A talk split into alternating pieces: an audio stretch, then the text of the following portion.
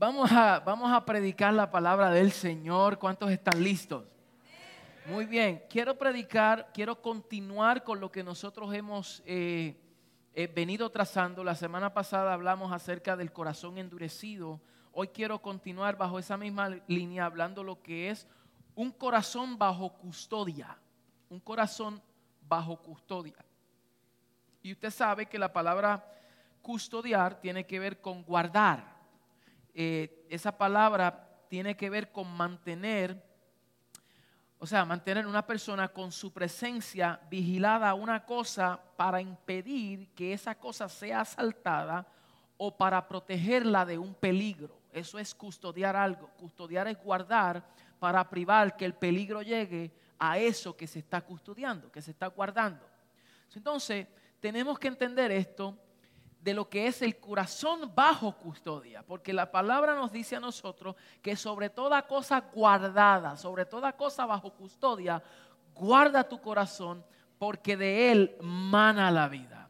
Y eso lo establecimos bien la semana pasada. Habíamos hablado que en Hebreos eh, vemos cómo el, el, autor de Hebreos, a quien le está hablando y a, y a quien está exhortando y estimulando, no era a la gente que no servía al Señor, a la gente en conversa, impía, sino que Él se está enfatizando, Él se está enfocando a los participantes del llamamiento celestial.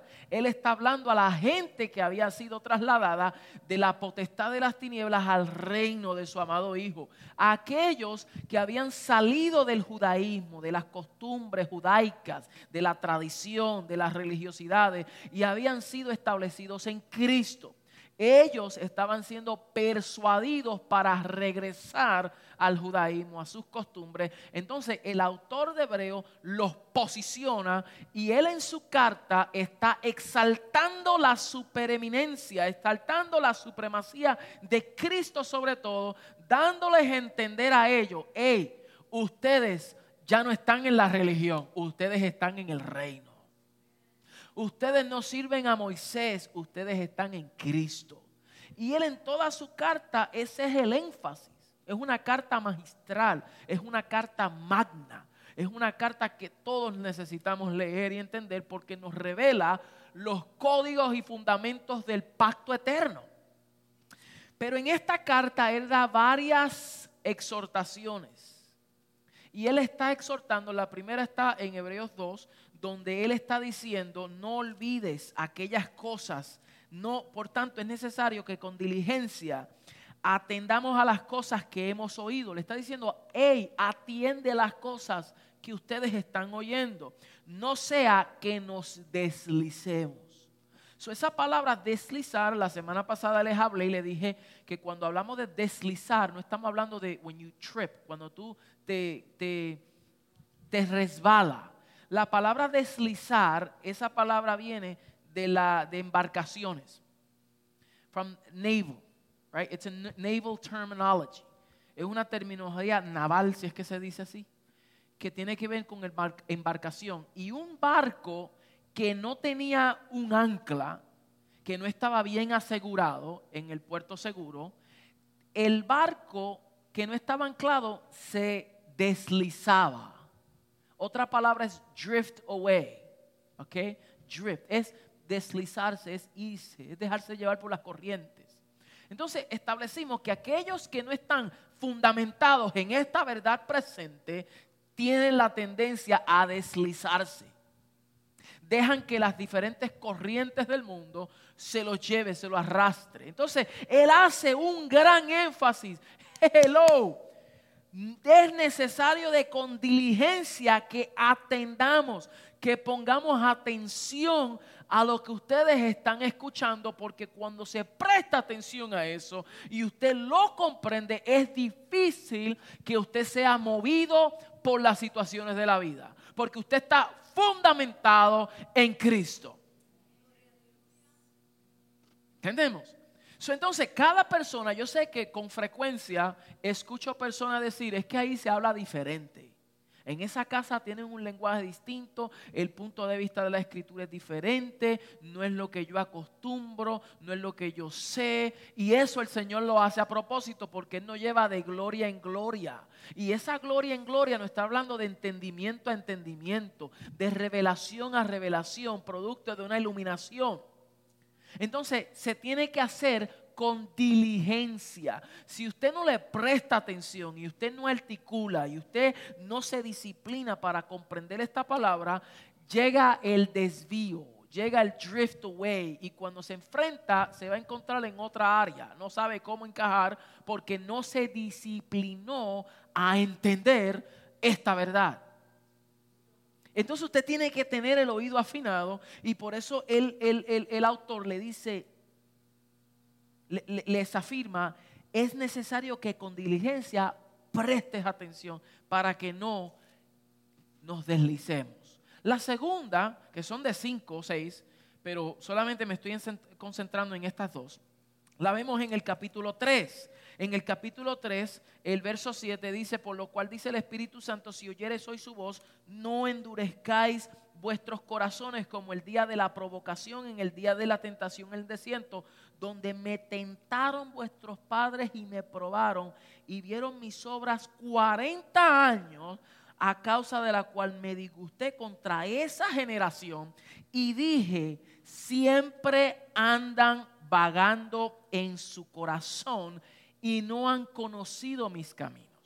Entonces, la segunda exhortación se encuentra aquí, donde le dice, todo lo que ustedes están escuchando acerca de esta verdad en Cristo, no endurezca en su corazón como lo hizo el pueblo de Israel en el desierto, donde ellos me tentaron. Mira qué cosa, que Dios no tenta a nadie. Él no puede ser tentado y Él no tenta a nadie. Sin embargo, Él dice, ellos me tentaron. ¿Cómo es posible un Dios que no tienta a nadie y ellos lo tentaron a Él? Entonces él luego dice, porque ellos en el desierto conocieron, vieron, vieron mis, mis hechos, vieron mis obras. Sin embargo, el corazón de ellos estaba siempre vagando.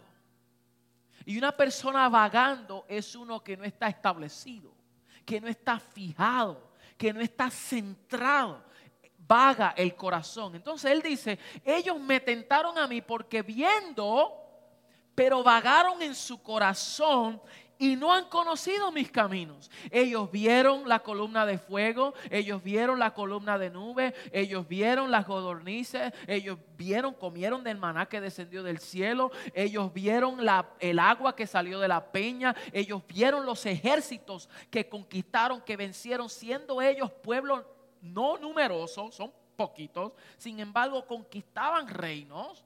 La mano del Señor siempre anduvo con ellos en todo momento y aún así su corazón fue endurecido y ellos se iban tras dioses ajenos. De la igual manera, el autor nos está diciendo que nosotros que hemos sido establecidos en esta verdad, no seamos persuadidos a vagar en el corazón. ¿Cómo es posible que entendamos esta gloriosa verdad y por causa de que no estamos anclados en ella, nos deslicemos? Reacción, por favor. Que nos deslicemos. Entonces, Dios tiene una intención y Dios nos habla y hay un alto, alto interés de parte de Dios en tratar con el corazón del hombre.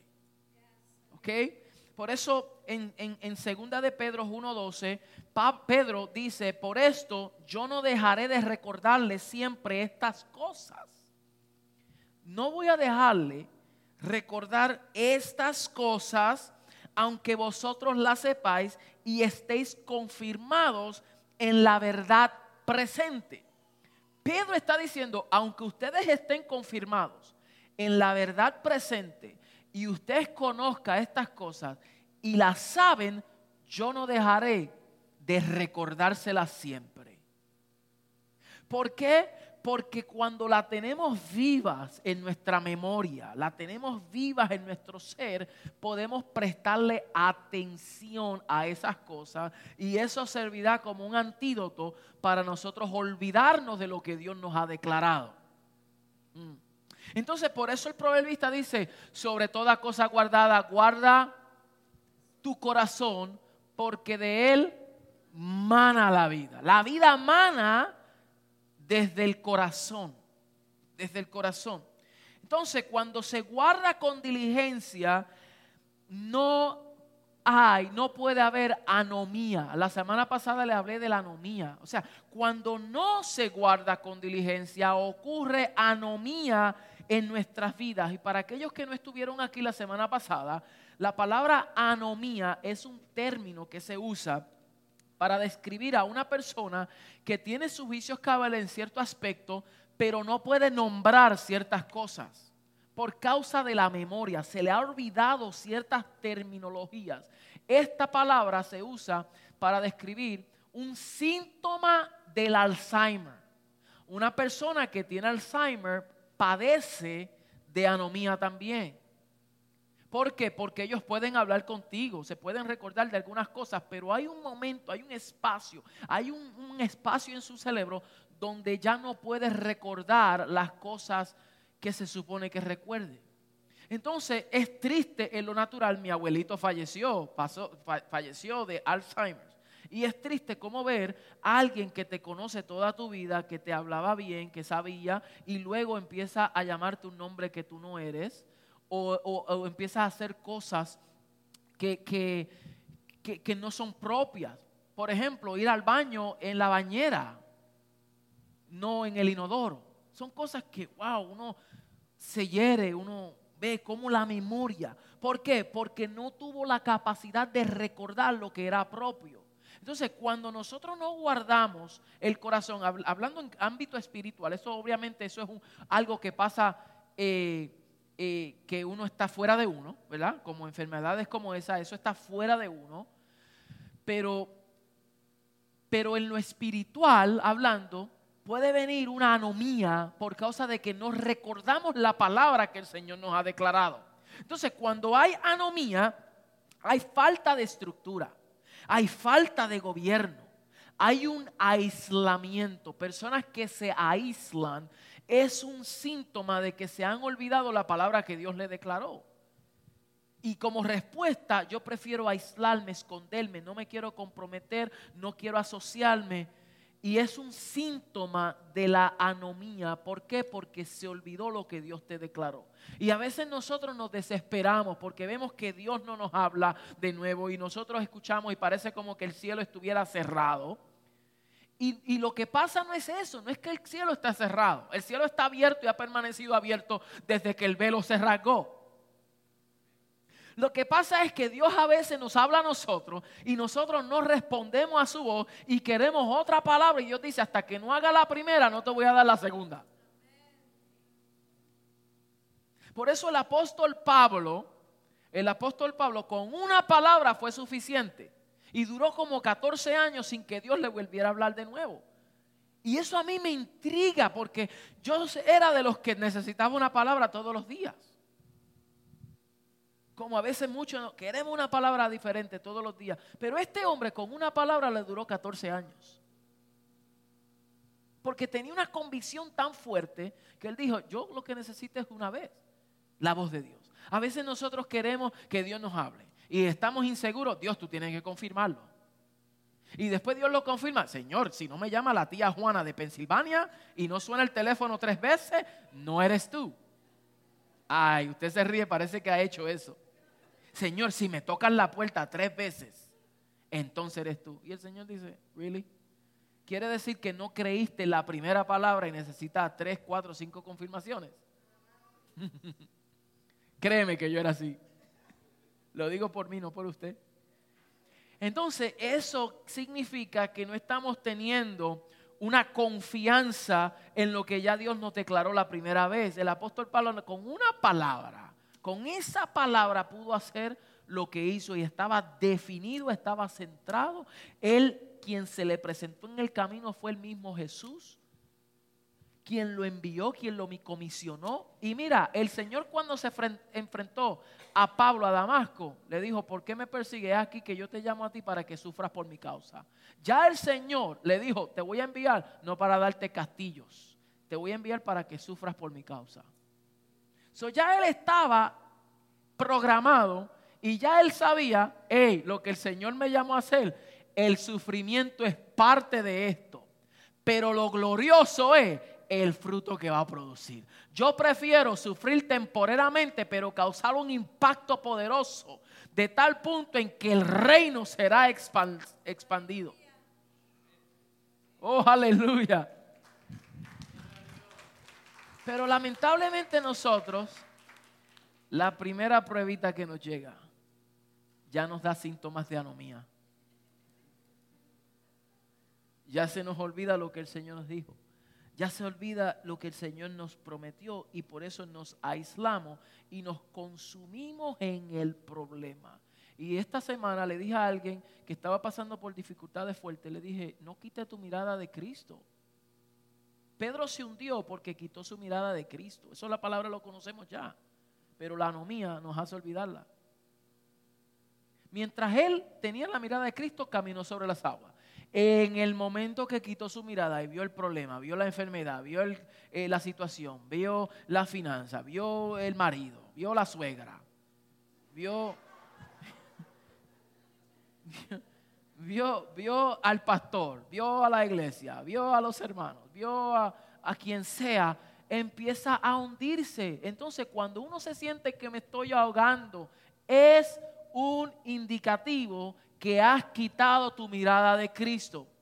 Porque si tu mirada está en Él, tú caminas sobre las aguas. Tú caminas sobre las aguas. Estás caminando. Entonces hay familias, matrimonios, iglesias que se desmiembran, se separan por causa de la anomía, porque se olvidaron. Matrimonios que terminan divorciándose es porque se le olvidó el pacto que hizo delante de Dios entre ellos dos. Se le olvidaron la promesa. Tú prometiste for better or worse. Fue una promesa, un compromiso. Llega the better, we're good. Porque llegó el tiempo de abundancia. Llegó el momento de escasez y quitamos la mirada de Cristo. Y empezamos a mirar la escasez. ¿Por qué tú no lo hiciste? ¿Por qué te pasa a ti? ¿Cuál es tu problema? ¿Y sabes cuál es el problema? Que quitaste tu mirada de Cristo y empezaste a hundir. Entonces llega el punto en que sigue y persiste eso hasta el punto de desmiembresía,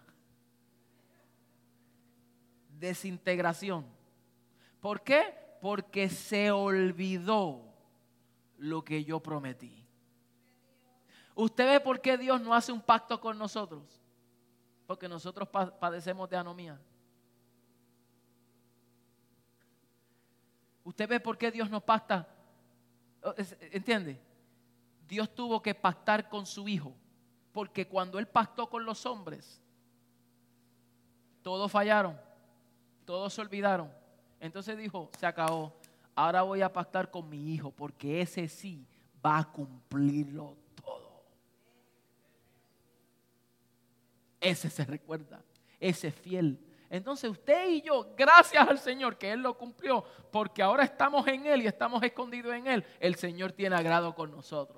No por tu fuerza, no por tus obras, no por tus habilidades, sino por lo que Él hizo. Y como Él te ama, Él está celoso por ti, Él te persuade cada vez que quiere alejarte, cada vez que quiere eh, desviarte, Él te trae con cuerdas de amor y te recuerda, tú estás escondido en mí y yo estoy escondido en ti y por causa del propósito no voy a dejar que te hundes. o si te estás hundiendo, no va a permitir que te ahogues. Puedes estar experimentando síntomas de que te estás hundiendo, pero no te vas a ahogar. Las aguas no te anegarán. Y si pasaras por el fuego, no te quemarán ni las llamas arderán en ti. Es una promesa, es una declaración, es su palabra. Aleluya. Yo vivo apasionado por esa verdad. porque entendemos que estamos seguros. entonces, eh, mire el alto énfasis, mire el alto énfasis que Dios da, eh, o Dios le interesa de bregar con el corazón a través de las escrituras. La podemos ver. Son las personas que se desvían, eh, esa consecuencia, esa, ese desvío tiene que ver que no portaron la palabra en algún momento de su vida y no recordaron o no guardaron la palabra. Y como consecuencia viene el desvío, viene el deslizarse. ¿Bien? Entonces, yo estoy hablando aquí con personas que si en un momento dado usted ha pasado por eso, esta es una exhortación para tu vida. El problema no la tiene la gente, no la tiene la iglesia, no la tiene tus problemas, el problema es del corazón. Usted tiene que asegurarse de atesorar la palabra en el corazón. Esto no es nadie, que nadie me hizo, que el pastor no contó conmigo, que nadie me llamó, que nadie... Es un problema del corazón. Entonces, mire el alto énfasis. Proverbios 3.1 dice, hijo mío, no te olvides de mis enseñanzas y tu corazón guarde mis mandamientos. Eso número uno. El Señor dice que no te olvide y que tu corazón guarde mis mandamientos. Número dos, Proverbios 7.1. Hijo mío, guarda mis palabras y atesora mis mandamientos contigo. Guarda mi palabra y atesora mis mandamientos contigo. Salmo 19, En mi corazón he atesorado tu palabra para no pecar contra ti. el salmista decía, es en el corazón. Y cuando hablo de corazón no estoy hablando del órgano que bombea sangre, estoy hablando de la esencia del hombre. Estoy hablando más allá. ¿Ok? Ya mismo lo vamos a, a definir. Juan 14, 23, Jesús respondió y le dijo, si alguno me ama, guarda mi palabra y mi Padre lo amará y vendremos a Él y haremos con Él morada. Haremos con Él morada. Jesús dijo, si alguno me ama, guardará mi palabra. Yo a veces cuestiono las personas que dicen que aman al Señor, pero no guardan su palabra no guardan sus palabras. Y no estoy hablando de las personas que se van al mundo a pecar. Y, a, no, no, no. Aún una persona que se descuida de su asignación. No guarda la palabra. Juan 14, 23, eh, perdón, Colosenses 3, 16, que la palabra de Cristo habite en abundancia en vosotros, con toda sabiduría, enseñándonos y amonestándonos unos a otros con salmos, himnos, canciones espirituales, cantando a Dios con acción de gracia en vuestros corazones. So aquí Pablo le está diciendo también que la palabra de Cristo habite con abundancia, en abundancia en vosotros, con toda sabiduría. Esa palabra tiene que habitar en vosotros. Y ya por eso usted ve el alto énfasis que Dios al pueblo de Israel le enfatizaba que guarde tu alma con diligencia, guárdate para que no te olvides de las cosas que has visto, para que no se aparte tu corazón todos los días de tu vida, antes bien las enseñará a tus hijos, guárdate. So, el Señor siempre, un alto énfasis, guarda, guarda, guarda. Ese corazón que estamos hablando habla de el corazón que las escrituras habla a menudo, está hablando de el asiento de los efectos y de las pasiones. Es el, el, asiento de las pasiones, de los deseos, de, también procede la sabiduría, el entendimiento, proceden de ahí, ¿ok? Entonces, en, en Proverbios 16, 21, nosotros podemos ver que dice que el sabio de corazón es llamado prudente. El sabio de corazón es llamado prudente. En Primera de Reyes 3:12, cuando el Señor comisiona a Salomón para que sea rey, para ocupar el trono de su padre David, le dice a David, David, pídeme, eh, Salomón, pídeme lo que tú quieras y te lo daré. Y mire qué interesante que Salomón no pidió por un ejército más grande. Él no pidió por un reino más grande. Él no pidió por nombre. Él no pidió por tesoros. Él no pidió por riquezas. Él no pidió por, por nada de eso. Salomón pidió por sabiduría. Sabiduría. Y dijo, he aquí, Padre, yo oro que me dé sabiduría para gobernar, porque yo soy un joven. Y yo no sé dirigir, yo no sé gobernar, yo no sé atender esto, yo no sé cómo manejar el reino. Pero dame sabiduría. Y Dios dice, por cuanto me, diste, me pediste sabiduría y no me pediste riqueza y no me pediste nada, te voy a dar la sabiduría y te voy a dar lo otro también. Escúcheme bien, mi hermano, si el Señor le fuera a pedir a ustedes, a, a preguntar, pídeme y yo te daré lo que usted me pida, ¿qué usted pediría? Porque muchos diríamos, Señor, que me quite la enfermedad. Señor, que me deje un trabajo mejor. Señor, que me cambies al marido. Señor, que me cambie a la suegra. Señor, que me quite del problema. Señor, que me supla mi necesidad. Y todas esas cosas son importantes, pero si no hay sabiduría, te resuelve el problema temporero, pero será cuestión de tiempo hasta que vuelva a caer en lo mismo. El Señor prefiere que tú le pidas sabiduría, porque si tú le pides sabiduría, Él te dará la sabiduría en medio de la necesidad. Él te dará la capacidad para tú producir recursos y tener finanzas y ser creativo. ¿Mm? Si le pides sabiduría, Él te dará la sabiduría para que tú hables correctamente, con cordura, con sabiduría e inteligencia, para que no tengas conflictos con tu esposo o tu esposa. Que a veces los problemas vienen por falta de sabiduría, porque no sabemos tratarnos, no sabemos hablarnos. Entonces Dios tiene que trabajar con el carácter del ser humano, porque si te cambia la situación y el problema lo resuelve, es cuestión de tiempo hasta que tú mismo vuelvas a arruinarlo. Entonces, pedir que el Señor me resuelva el problema es como si tú tienes una enfermedad terminal y tú le pides al Señor una curita. ¿Cómo se dice curita en otros países? Igual. Una, ¿ah? una bendita. Una bendita curita. Entonces, el Señor dice, el problema no es, tú no puedes resolver un síntoma de, una, de una enfermedad con una curita. Y si yo te soluciono el problemita temporero, todavía la raíz del problema va a persistir. Entonces Santiago dice, el que le falte sabiduría, pídala a Dios que Él les dará abundantemente a todo aquel que se la pida. Pídale al Señor.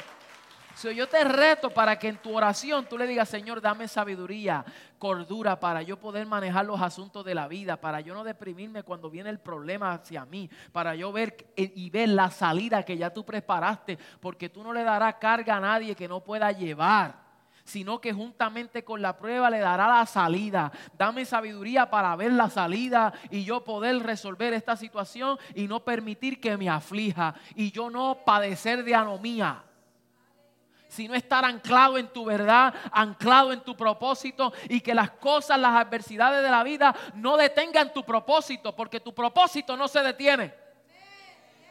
Aleluya. Entonces, mira la respuesta de Dios a Salomón. Le dice, he aquí, lo he hecho conforme a tus palabras. He aquí que te he dado corazón sabio y entendido tanto que no ha habido antes de ti otro como tú y después de ti se levantará otro como tú. Wow. Pero ¿qué le dijo? He aquí que te he dado corazón sabio y entendido. ¿De dónde procedía la sabiduría? Obviamente Dios, pero en el corazón del hombre. Es en el corazón donde se maquinan los pensamientos. Es en el corazón. Entonces, el centro del ser humano es, eh, eh, eh, es el centro del ser humano, el corazón. Por antes, antes del diluvio, nosotros podemos ver que el hombre, el hombre corría hacia el al mal, pecaba por causa del problema del corazón. Entonces nosotros podemos ver que dice la palabra que por los pensamientos del corazón de ellos eran hacia el mal.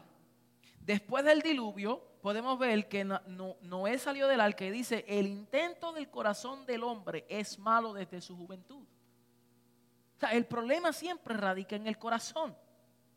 Y luego nosotros podemos ver en Marcos 7:21 eh, que el Señor añade que del corazón del hombre proceden los malos pensamientos y toda forma de maldad. ¿Es de dónde sale todo? Del corazón. Esto podemos ver, mire, los, los, fariseos cuando vieron a los discípulos de Jesús y vieron que él, los discípulos, estaban comiendo alimentos con las manos sucias, ellos rápido, ¿por qué tus discípulos están comiendo con las manos sucias?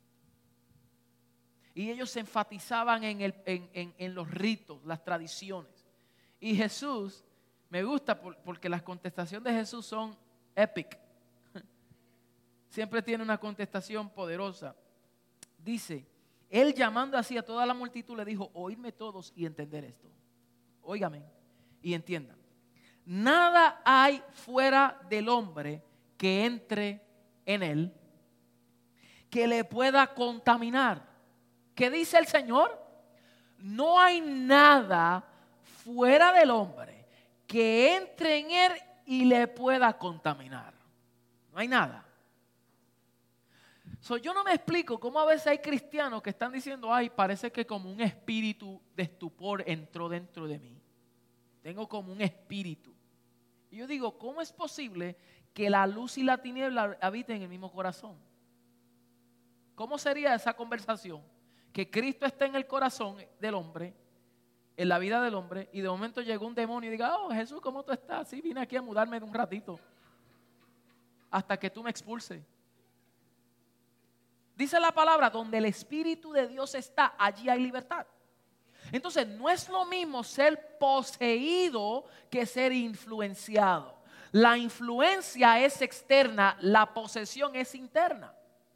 Entonces, una vez que el hombre es nacido de nuevo, que la vida de Dios está en él, que el Espíritu Santo radica ahí, que Cristo habita y que Dios reina, es imposible que el hombre o que algo externo entre para contaminarlo. Ahora, lo que el enemigo usa son dardos del maligno, que trata de implementarlo en tu mente, porque si él lo deposita en tu mente, tú te autodestruyes tú mismo. Tú te autodestruyes. No es el diablo, no es esto. Es un pensamiento que te hace rumiar esa palabra, ese pensamiento, eso. Y empieza eso a crear a raíces de amargura del corazón. Cuando viene a ver, te ahoga. Y uno dice, es el diablo. No, no, no, no. Fue el dardo del enemigo. Pudo venir, pero tú tienes la capacidad de rechazarlo, de apagar esos dardos o recibirlos. Pero mire lo que dice Jesús, porque esto es bien interesante. Él dice, no hay nada fuera del hombre que pueda para contaminar, pero lo que sale de él, eso es lo que contamina al hombre. ¿Qué es lo que contamina? Lo que entra, lo que sale. Luego dice, ¿no entendéis que todo lo que, lo que de fuera, todo lo de fuera que entra en el hombre no le puede contaminar? Porque no entra en su corazón, sino en el vientre todo lo que viene de afuera entra al vientre. ¿Ok? Entonces dice, y sale a la letrina. Esto decía haciendo limpios todos los alimentos, pero decía que lo que del hombre sale, eso contamina al hombre, porque desde dentro del corazón de los hombres salen los malos pensamientos, los adulterios, las fornicaciones, los homicidios, los hurtos, las avaricias, las maldades, el engaño, la lascivia, la envidia, la maledicencia, la soberbia, la insensatez y todas estas maldades desde dentro salen y contaminan al hombre. So, el problema no es algo que desde afuera entró, sino que ya desde el corazón que está corrupto salen esas actitudes, salen esas cosas que contaminan al hombre. Entonces, por eso el alto énfasis del Señor de de, de cambiar el corazón. El Señor no puede cambiar el no puede habitar en el corazón corrupto de piedra, él tiene que cambiar el corazón. Por eso en Ezequiel 11, 19 a 20 y 36, 26 dice, "Les daré un corazón y un espíritu nuevo y pondré dentro de ellos y quitaré el corazón de piedra y en medio de su carne y les daré un corazón de carne." Para que anden en mis ordenanas y guarden mis decretos y los cumplan y me sean por pueblo y yo sea ellos por Dios. El Señor está diciendo, el corazón que tú tienes antes de Cristo no sirve para nada. Yo no puedo habitar en ese corazón de piedra, ese corazón corrupto, ese corazón perverso, ese corazón que corre hacia el pecado, corre hacia la maldad. Yo tengo que darles un switch, tengo que darle un corazón nuevo. Y en ese corazón nuevo de piedra lo voy a cambiar por uno de carne que late y uno donde mi palabra habitará, donde yo podré habitar y donde ustedes podrán cumplir con mis mandamientos, mis ordenanzas y podrán hacer lo que yo les digo. Y podrán obedecer. Dicho sea de paso, el mismo, la misma esencia del Evangelio tiene que ser en el corazón. Eh, por eso el apóstol Pablo dice en Romanos 19 que si confesares con tu boca que Jesús es el Señor y creyeres en tu corazón que Dios le levantó de los muertos, serías salvo, porque con el corazón se cree para justicia, pero con la boca se confiesa para salvación. el mismo evangelio es un asunto de corazón. No lo saca de la ecuación. Con el corazón se cree para justicia y con la boca se confiesa para salvación. De la abundancia del corazón habla la boca.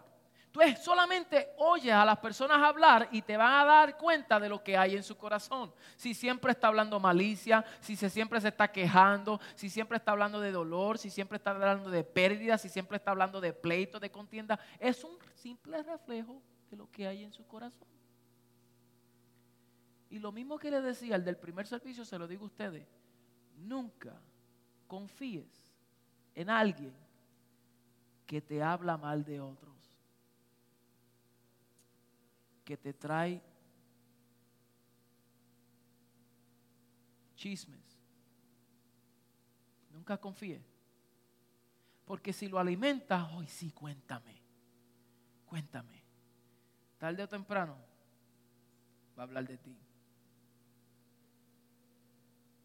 Porque ya es una costumbre del carácter. Entonces no puedes alimentarlo. Hay personas que van a hablar de tu pastor, van a hablar de tu vecino, van a hablar de tu esposa, de, su esposa, de su esposo, de su amigo, de su amiga, van a hablar de, tu, de compañeros de trabajo. Entonces, si lo alimenta, vas a participar de eso. Y a la larga, cuando le dé la espalda, van a hablar de ti también. Y yo espero que no lo haga usted con otro. Hay un dicho que recuerdo cuando joven que decía, el que tiene, el que habla chisme tiene un demonio en la lengua, pero el que lo escucha tiene dos en los oídos.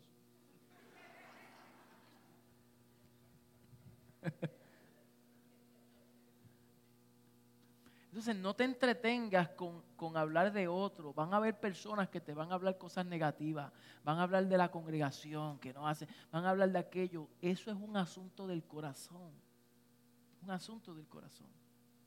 Porque cuando tú tienes un corazón sano, limpio, tú entiendes que va a haber conflictos. Por eso Pablo dice, perdonaos los unos a los otros. Si dice perdonaos es porque van a haber contiendas. Dice amad los unos a los otros. Si dice amad los unos a los otros es por qué. Porque van a haber cosas que se requiere que se amen. Y el Señor lo llevó a otro nivel. Dijo, amad tus enemigos. Nosotros no somos enemigos. Nosotros no tenemos enemigos.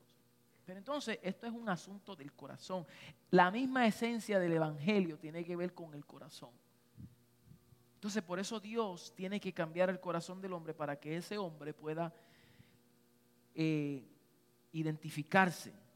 ¿Verdad? En Lucas 8:15 Dios le, le da la capacidad al oyente para recibir la buena nueva con un corazón bueno y recto. Por eso la parábola del sembrador, nosotros vemos que el, que el Señor salió a sembrar y una parte cayó entre el camino.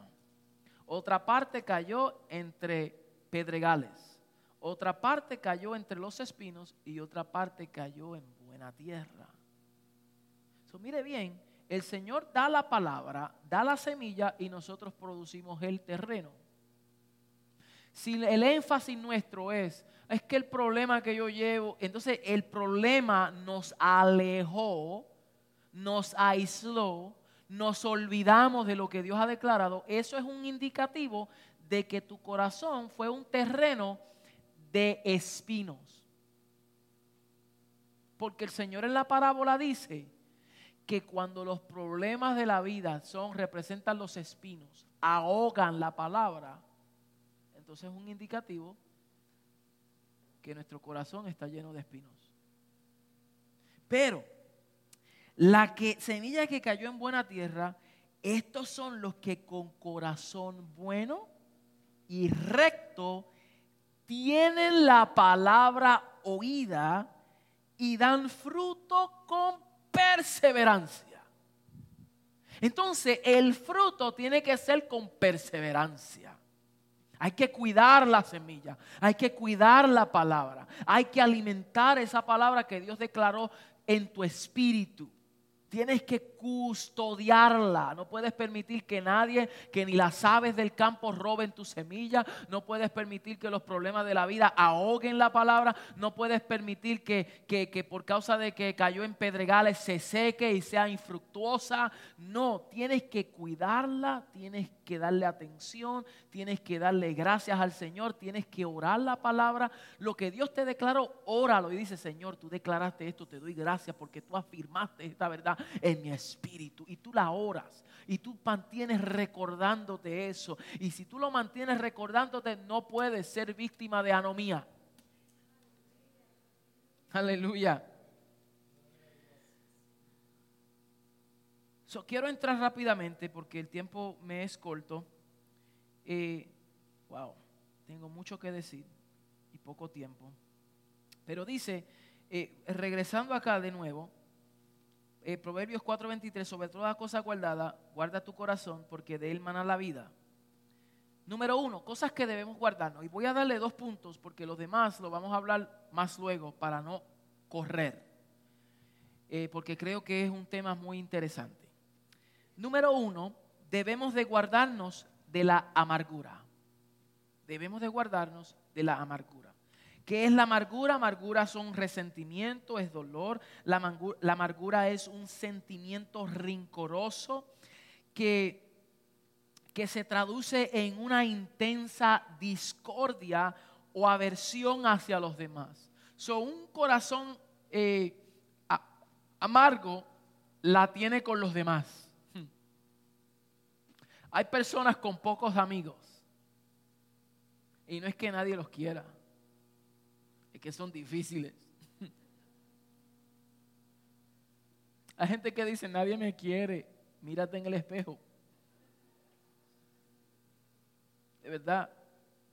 Porque es que a veces uno, mire, yo mismo me he dado cuenta que a veces yo soy tan chabón que yo mismo ni me soporto. ¿A usted no le ha pasado? ¿Ah? No, parece que no, a mí nada más. Entonces, pero obviamente eso son temporadas, eso son actitudes que uno a veces el carácter, o, pero hay personas que habitan ahí. Siempre es así. Tú no puedes hablarle porque siempre eh, una amargura, no puede, no puede trabajar en conjunto con nadie porque no se entiende, tienen un carácter fuerte, salen atrás adelante a las personas, son rudos, son ásperos, eh, tienen eh, las uñas así, a la defensiva, nadie los puede corregir porque ya se hacen víctimas, nadie me quiere. Entonces eso es un indicativo que hay amargura en el corazón y por eso no solamente se afecta a ellos, sino que afecta a los demás. Y la Biblia nos dice a nosotros, Pablo le dice en Efesios 4:31, dice, quítese de vosotros toda amargura. Dice, quítense de vosotros toda amargura, enojo, ira, gritería maledicencia y toda malicia. Las malicias uno se las crea a uno mismo. Hay personas que a veces uno le pasa por el lado y está tan enfocado y la malicia dice, tiene un problema conmigo. No me saludó, tiene un problema. Me miró mal. Y no, eso no fue así.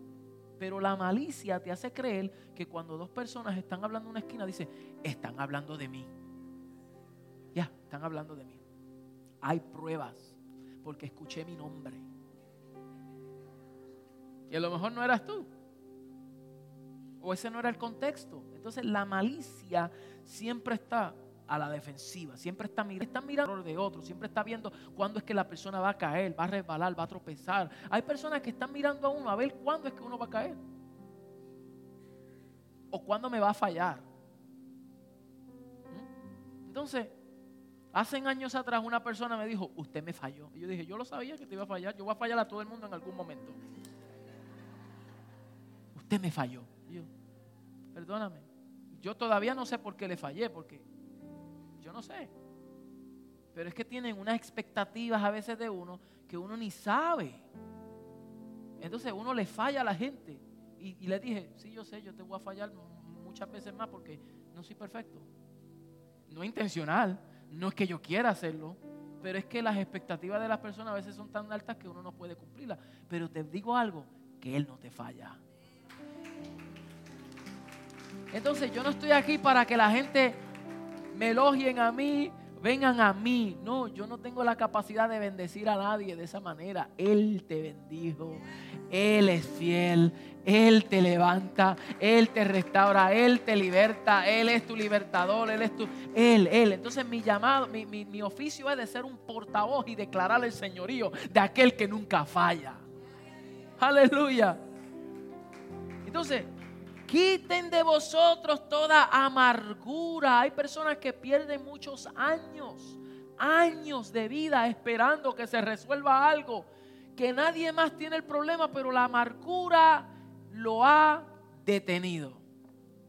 Hay personas que no disfrutan sus familiares porque todavía una raíz de amargura no les permite que llamen el que, que, los llamen y que le digan, hey, perdóname.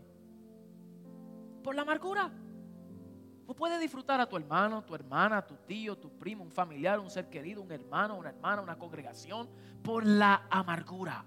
Entonces todo el mundo vive feliz y uno vive infeliz, estancado. Y Dios dice, ah, ah yo no puedo trabajar contigo porque no confío en ti todavía.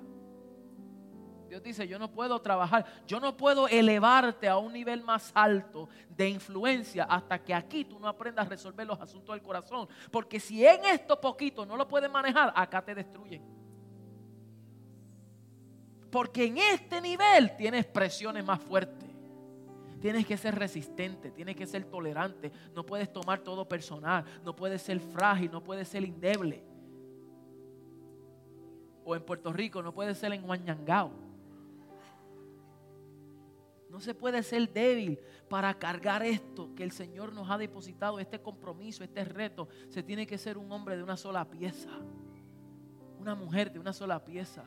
Estar comprometido, estar en paz con todos y guardar el corazón, que no crean, que no se, se, aferren raíces de amarguras innecesarias.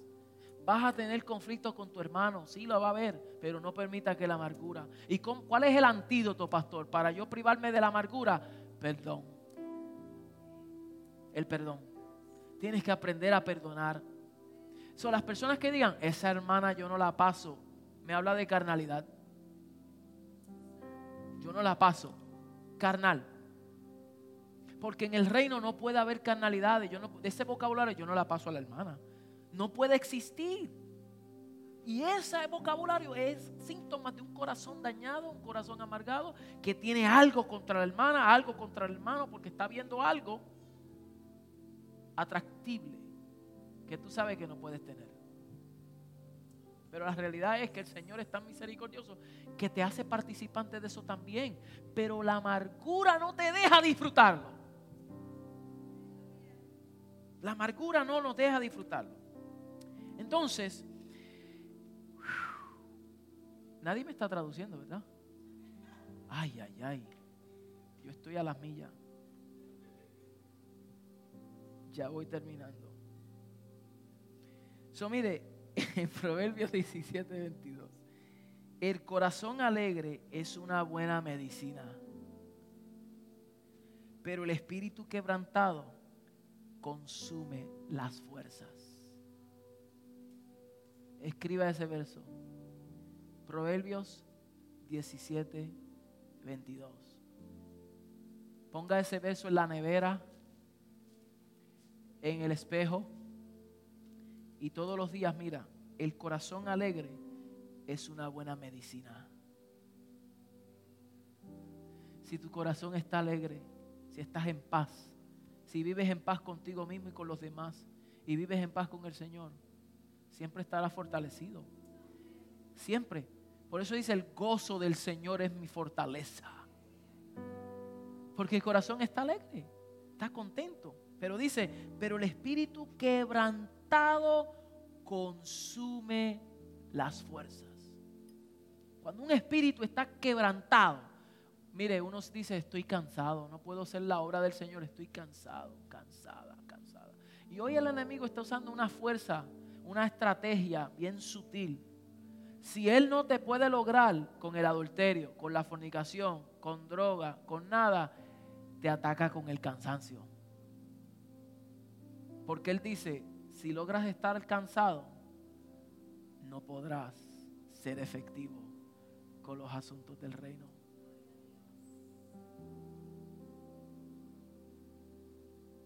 Cansancio. Ah, I'm too tired. No voy, estoy cansado hoy. No me puedo, no, estoy cansado. Entonces tu llamamiento, tu responsabilidad, lo que Dios ha querido hacer contigo se detiene. ¿Por qué? Porque estás agotado. Y el producto del agotamiento es un espíritu quebrantado. Eso lo dice la palabra. Pero el que tiene el corazón alegre es medicina. Aleluya. Es medicina. Es medicina el cuerpo. Es de medicina. Entonces, por eso yo me asocio con la gente alegre. Porque me contaminan. Pero la gente que siempre tiene problemas, ay Dios mío, Padre Celestial, llévate o te los mando.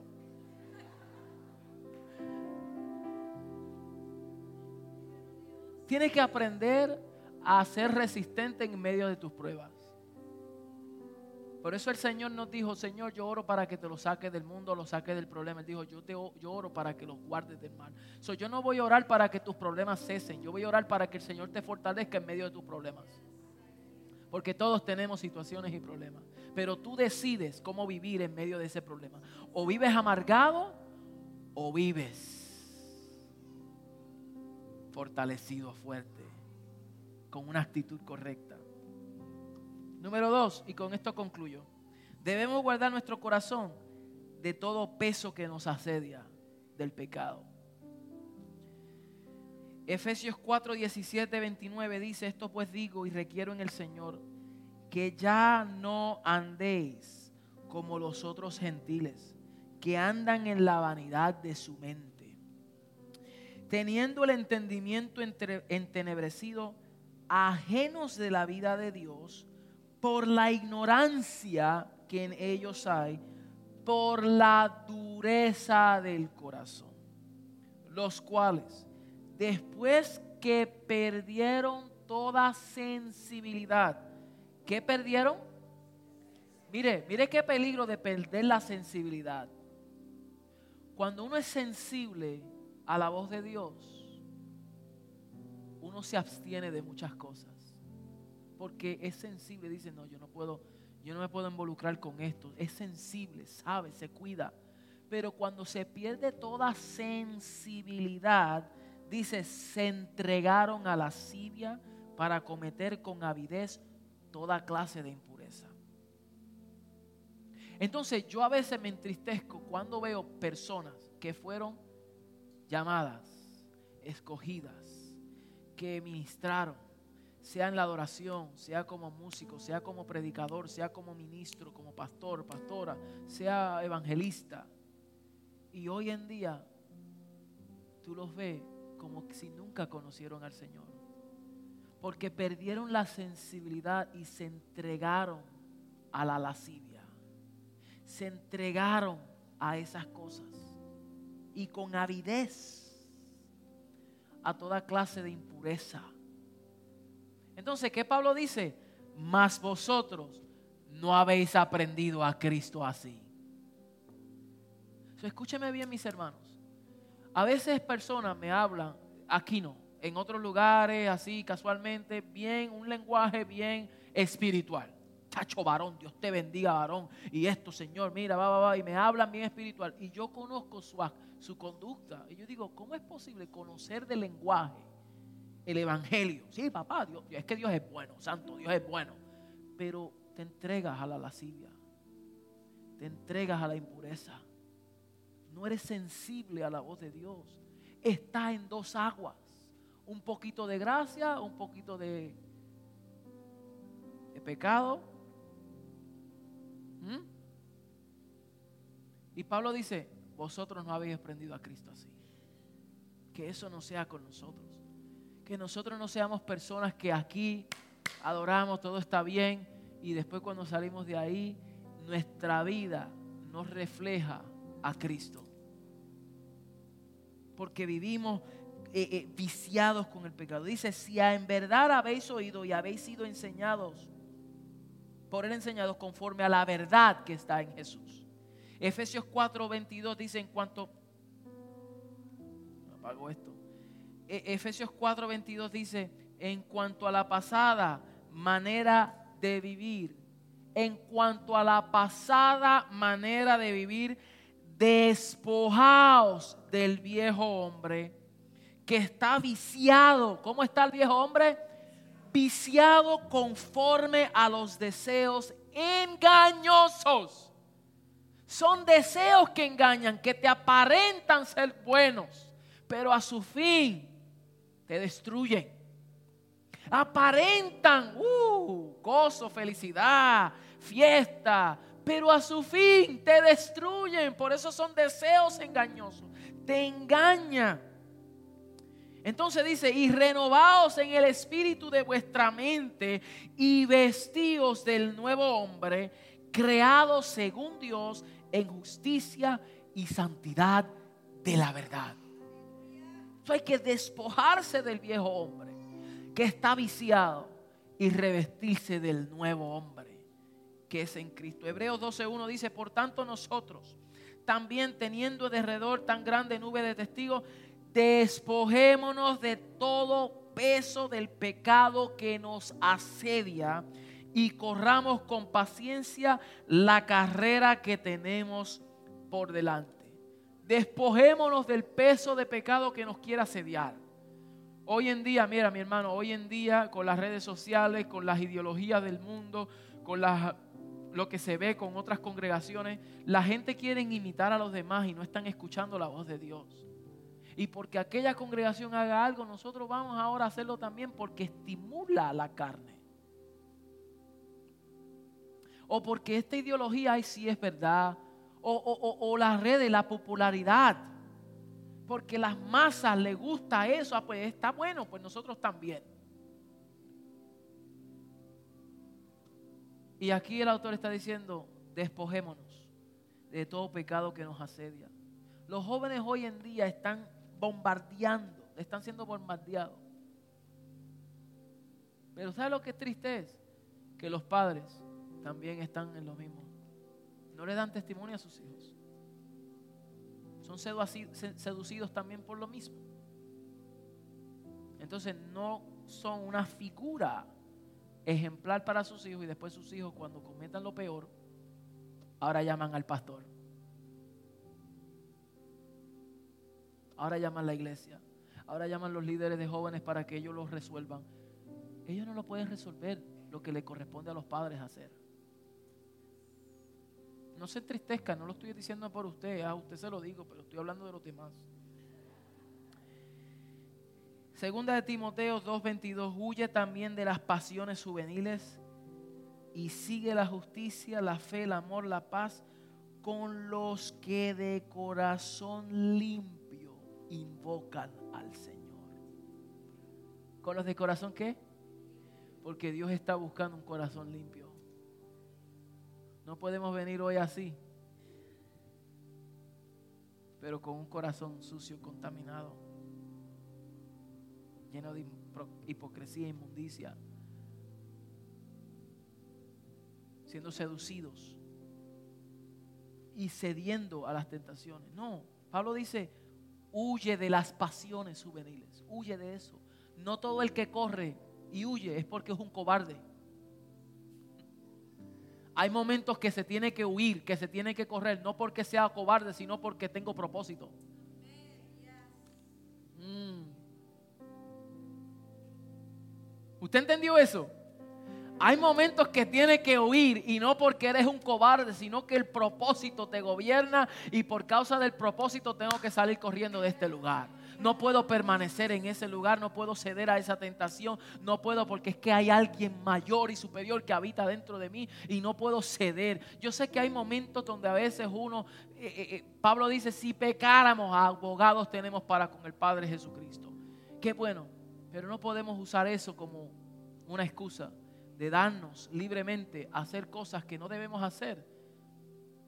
Cuando el Señor dice, yo busco corazón limpio, que invoque en mi nombre, huye de las pasiones juveniles y sigue la justicia, la fe, el amor y la paz. Diga, sigo la justicia, la fe, el amor y la paz. Póngase de pie, mis amados. Aleluya, denle un fuerte aplauso al Señor.